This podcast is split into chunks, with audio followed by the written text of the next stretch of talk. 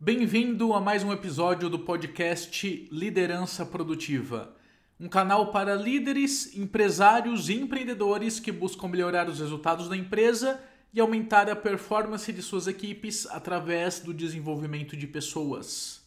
É bem possível que você se identifique com o que eu vou falar no episódio de hoje, porque é uma situação muito comum de acontecer, mas que você tem que evitar a qualquer custo. Eu mesmo já me peguei algumas vezes caindo nessa armadilha. Um dos maiores erros que você deve evitar quando você está em um cargo de liderança, seja diretor, gerente, supervisor, é você ficar preso em atividades meramente operacionais. Isso também acontece com os donos de empresa, que muitas vezes viram funcionários do seu próprio negócio. Passam o dia inteiro trabalhando no operacional, geralmente apagando incêndios, resolvendo urgências, colocando a mão na massa e se envolvendo completamente nas atividades operacionais. A pessoa que é empreendedora ou então o dono de uma empresa geralmente acaba trabalhando na execução das tarefas por falta de braços para trabalhar não tem caixa para contratar mais funcionário, então ele assume aquela tarefa operacional para manter o negócio girando. Ou então porque é isso que ele fazia antes de abrir o negócio. Por exemplo, era um bom mecânico, pediu as contas e montou uma oficina. Era um bom cabeleireiro, saiu e montou o salão. Já o líder, geralmente ele fica no operacional porque ele alcançou aquela posição de liderança exatamente porque ele era bom tecnicamente. E aí ele foi promovido. Só que o que te levou até o cargo de liderança não é o que vai te manter lá.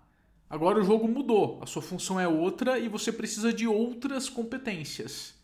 Quem está no comando precisa muito mais do que apenas garantir o funcionamento das operações. O empresário e o executivo eles precisam pensar no crescimento e na expansão do negócio. O líder ele precisa pensar no desenvolvimento do time e em formas de aumentar a performance e a produtividade. Ou seja, você precisa sair da execução e ir para o planejamento. Precisa sair do operacional e ir para o estratégico. É lá que a mágica acontece. É lógico que eu não vou ser utópico e idealista, imaginando que 100% do tempo você vai estar no estratégico. Claro que vai ter horas em que você vai se envolver na operação principalmente quando é um negócio que está começando ou então ele está passando por momentos de mudança. Só que isso não pode ser o padrão. O problema é quando isso vira regra e você se torna funcionário da sua própria empresa e você não consegue exercer o papel de comando que você deve exercer. Tem uma pergunta que eu gosto muito que é a seguinte: se você está fazendo a sua empresa funcionar, quem é que está fazendo a sua empresa crescer? Esse é o seu papel como líder. Como líder, como executivo, como empresário, como dono de negócio. Fazer sua empresa crescer e não apenas manter ela funcionando. Um grande abraço e até o próximo episódio.